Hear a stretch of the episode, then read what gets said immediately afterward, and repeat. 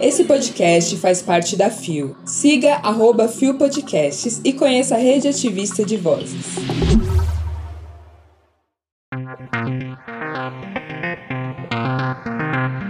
Parlamentares conservadores da Bahia denunciados por ataques LGBTfóbicos. Prefeito de Nova Mutum, Mato Grosso, proíbe grupo de dança junina por apresentação com foco na diversidade. Brasil conta com mais de 80 times de futebol LGBTQIA+. Sexta-feira, 29 de julho de 2022. Olá, eu sou Bia Carmo e este é mais um Bom Dia Bicha. Graças a Deus é sexta-feira! Levanta, viada, vamos assim. O seu podcast diário de notícias sobre as comunidades LGBT QIAP+. Seis e ônibus. Deu no Alma Preta. Parlamentares são denunciados por ataques à população LGBTQIA+. Publicado em 26 de julho de 2022, por Dindara Ribeiro e Elias Santana Malê. Ativistas e integrantes de movimentos LGBTQIA+, apresentaram uma denúncia no Ministério Público da Bahia devido a uma série de fake news sobre direitos da população LGBTQIA+, compartilhadas nas redes sociais por parlamentares conservadores da Bahia. As publicações se referem a uma ação realizada em junho deste ano pelo Parque Shopping Bahia, localizado na cidade de Lauro de Freitas, região metropolitana de Salvador, que instalou placas que informavam sobre o direito ao uso do banheiro de acordo com a identidade de gênero das pessoas. Em resposta, parlamentares conservadores chegaram a compartilhar imagens de homens cisgênero dentro do banheiro feminino. Uma das parlamentares, a deputada estadual Talita Oliveira do Republicanos, gravou um vídeo ao lado da placa e chega a informar que o shopping irá permitir que homens tenham acesso a banheiros femininos e vice-versa. É inacreditável um shopping, um espaço familiar com crianças, sendo utilizado para alimentar as ideologias nefastas da esquerda. Diz a deputada que atualmente é pré-candidata ao cargo no âmbito federal. Auto-intitulado Cristão Conservador Família, o advogado e pré-candidato a deputado estadual Leandro de Jesus, do PL, também se manifestou sobre a ação e diz que, conforme anunciado, sua filhinha poderá ser obrigada a dividir o banheiro com um marmanjo que se diz mulher. Escreveu nas redes sociais. A Alma Preta Jornalismo buscou um posicionamento dos parlamentares citados na denúncia, mas não obteve retorno até o fechamento da matéria. A reportagem não conseguiu contato com o pré-candidato Leandro de Jesus. Na ocasião, o shopping informou que as placas faziam parte de uma ação do mês do orgulho, mas que o direito segue valendo e as pessoas trans poderão utilizar o banheiro conforme o gênero ao qual se identificam. Vale ressaltar que o direito das pessoas trans em usar o banheiro de acordo com o gênero está previsto em um conjunto de leis, especialmente na Resolução Federal número 12 de 2015, em que o artigo 6 afirma que deve ser garantido o uso de banheiros, vestiários e demais espaços segregados por gênero, quando houver de acordo com a identidade de gênero de cada sujeito. Ao todo, a denúncia apresentada ao Ministério Público da Bahia reúne publicações de mais de 10 parlamentares. Os movimentos pedem a abertura de uma investigação para apurar eventuais crimes de LGBTfobia, transfobia, discurso de ódio, ameaças e disseminação de fake news contra direitos da comunidade LGBTQIA+. Para Onan Rudá, fundador da LGBT Tricolor, torcida LGBT do Esporte Clube Bahia, e um dos representantes da denúncia, a falta de uma vigilância rigorosa fragiliza e põe em risco o acesso a direitos históricos conquistados pela população LGBTQIA+. Muitas dessas pessoas acabam repercutindo informações, discursos, narrativas, sem nem sequer apropriar do que significa algumas questões que estão postas pra gente. Elas continuam tratando as pessoas transexuais como se elas apresentassem algum tipo de ameaça, não só a comunidade trans, mas toda a comunidade LGBTQIAP+. Diz o ativista. No fundo, mostra que esse conjunto de direitos que a gente tem acessado ao longo dos anos estão o tempo inteiro sob risco. E mais do que estarem sob risco, é que muitas vezes se torna difícil acessar alguns direitos por conta da forma que alguns políticos e algumas pessoas se comportam. Afirma Onan. O ativista também aponta que é preciso um fortalecimento institucional e de orientação da população sobre as pautas da população LGBTQIAP+. Que ódio, meu Deus. Quanta propagação de ódio e desinformação, né, gente? Se dane, cansei. E na boa, gente, na boa, analisem direito em quem que vocês votam. Olha o barulhinho. Não caiam nessa de votar em fulano só porque é negro, ou porque é amigo da sua família, ou até mesmo porque é gay. Afinal de contas, tem muita transfobia dentro da nossa comunidade, sim. Tá entendendo? Conversem sobre os candidatos a deputados e senadores, pesquisem, vão atrás. Tem muita gente que se diz aliado, mas na primeira oportunidade acaba com a gente. E tem também esses nojentos que se justificam, justificam todo o seu ódio, toda a sua intolerância, todos os seus crimes atrás de Deus, atrás de um discurso que é pela tal família e seus bons costumes. Ah, vai tomar no cu vocês, hein? Nós precisamos dar um jeito desse povo sair da política e mais uma vez, nenhuma aplicação de leis sancionadoras foi realizada em relação às falas, às atitudes desses parlamentares. Né? Eles agem assim porque sabem que não serão punidos. Então, e aí, o Ministério Público da Bahia? E aí, bora agir? Vamos agir porque, querida, não se dorme na Europa. E pontos muito positivos para a conduta do shopping e que eles consigam proporcionar um espaço seguro para todos os LGBTs que estiverem lá, né? Deu na mídia ninja.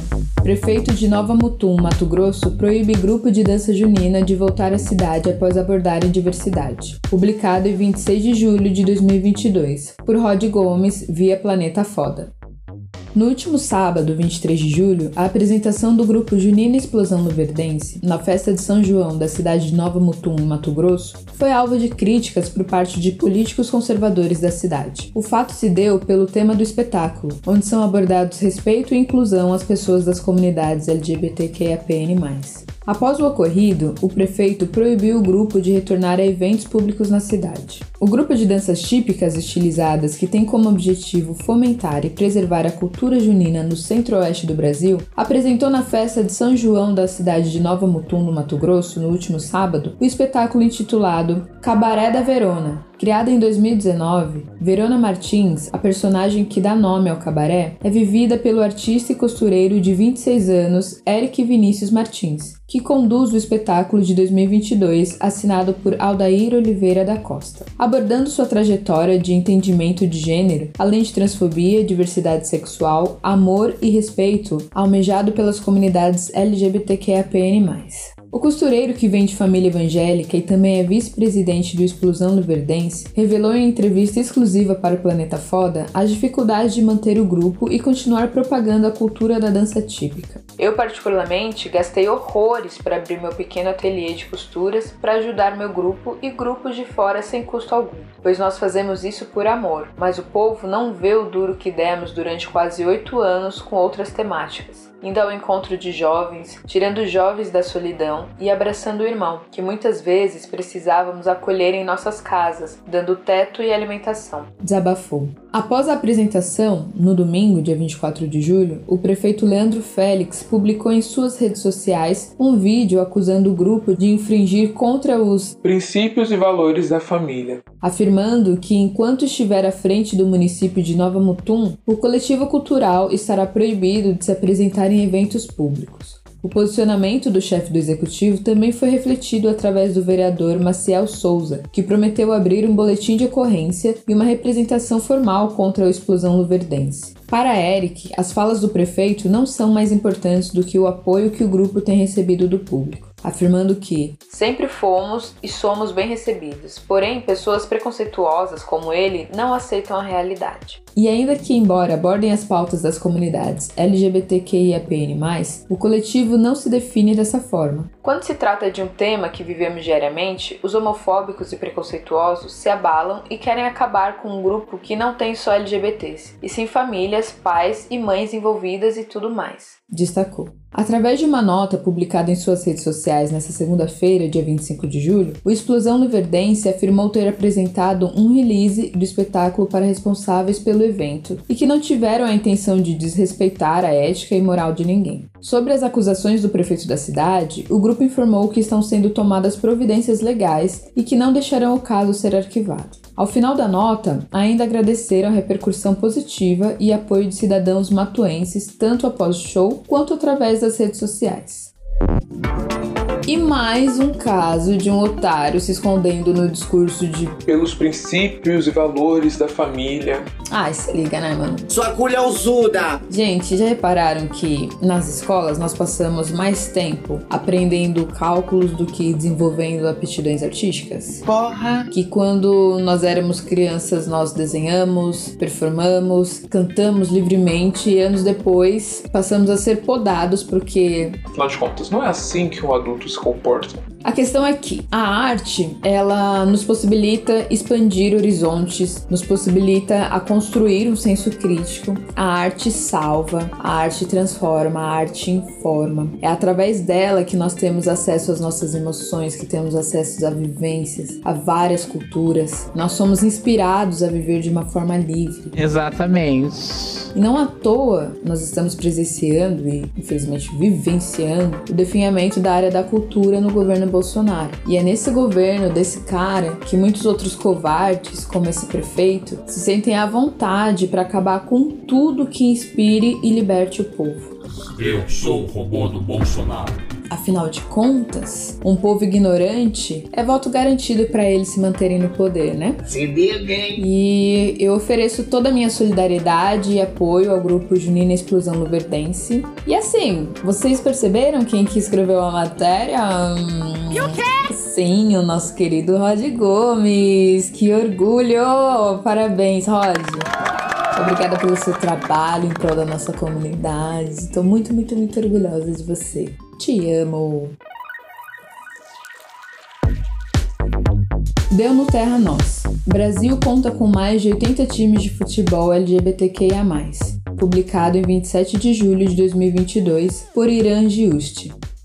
O projeto Diversidade em Campo Futebol LGBTQIAP+, do Museu do Futebol de São Paulo, mapeou nos últimos dois anos mais de 80 times de futebol LGBTQIA+, em território nacional. O levantamento publicado pela agência Diadorim tem como objetivo apontar a pluralidade no esporte. O museu lançou ainda, em junho deste ano, uma exposição virtual criada a partir das informações reunidas. Segundo o levantamento, a primeira equipe de futebol LGBTIA+, do país é a Real Centro, surgida em 1990 na cidade de São Paulo. Porém, infelizmente, com medo da discriminação, o grupo não se declarava abertamente LGBTQIA+.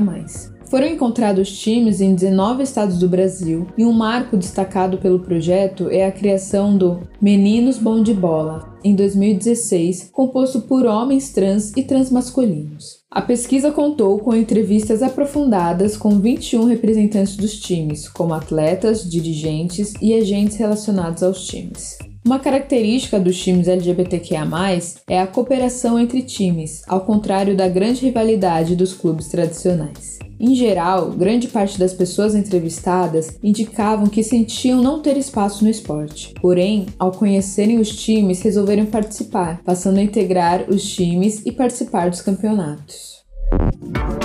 Como eu já falei aqui outra vez, é muita ingenuidade achar que não tem LGBTs dentro do futebol, né? Ah, tá pensando que travesti é bagunça? E eu espero que esses campeonatos de times LGBTs fiquem bem populares, que a gente consiga ter acesso, que eles ganhem muito espaço, que eles consigam fazer campeonatos não somente estaduais, mas nacionais, internacionais, que seja uma coisa gigante, que nós precisamos disso. Eu acho muito importante o Museu do Futebol ter feito essa colheita de dados e ter transformado em exposição. E eu tô vivendo para que os grandes times desses héteros, cis, enfim, que esses times tenham uma torcida organizada, como por exemplo a LGBT Tricolor do Bahia. E nem só isso, né? Mas que se abram de verdade para um debate sincero e inclusão de LGBTs, não só na comissão técnica, mas também como jogadores em campo, por exemplo. E por mais que o futebol se diga LGBT friendly, nada me faz acreditar que não seja verdade. Afinal de contas, eles aceitaram uma Copa do Mundo em um lugar tão homofóbico como o Catar. É, gata. Mas é isso, que os times LGBTs tenham mais destaque e tenham reconhecido a sua importância do que esses outros que aceitam um mundo tão homofóbico e opressor. Chegamos ao final de mais um Bom Dia Bicha. Gente, eu tomei a minha quarta dose da vacina. Preferir a segunda dose de reforço da vacina contra a Covid e eu estou simplesmente acabada, mas também estou muito feliz. Eu estou gravando neste momento com muita febre, então valorizem o trabalho da gata. O babado é certo. E não se esqueçam, gente, não se esqueçam de acompanhar a vacinação na cidade de vocês. Se liga, hein? Avisem todo mundo, lembre a galera que é importante se vacinar. E aí, OMS, tá orgulhosa do meu discurso? Eu sou fina, querida. é isso. Um ótimo fim de semana para todos. E mais uma vez, parabéns, Rod, pela matéria. Parabéns, parabéns, parabéns. Planta faz isso? O Bom Dia Bicha tem identidade visual, edição e produção de Rod Gomes, idealização, pesquisa, roteiro e produção de GG, que também apresenta juntamente com Rod Gomes, Zé Henrique Freitas, Isa Potter e eu, Bia Carmo. O programa faz parte do feed do Kill Bicha, um podcast queer que integra Fio Podcasts. Conheça os outros programas da rede ativista de vozes. E não deixe de nos visitar e de nos seguir nas nossas redes sociais. Os links para as redes e para as matérias que você ouviu neste episódio estão na descrição. Nos encontraremos na próxima sexta, mas não se esqueçam que o podcast é diário e segunda a partir das seis da manhã. GG estará de volta. Ouça o Bom Dia Bicha nos principais agregadores de podcast. E além do Bom Dia, você também pode me encontrar no podcast Tem Uma Ex. Eu tenho uma ex. Toda terça um novo episódio contando alguma história sobre qualquer tipo de ex. E é isso, gente. Um grande beijo, se cuidem daí, que eu me cuido daqui. Até o próximo episódio. Tchau!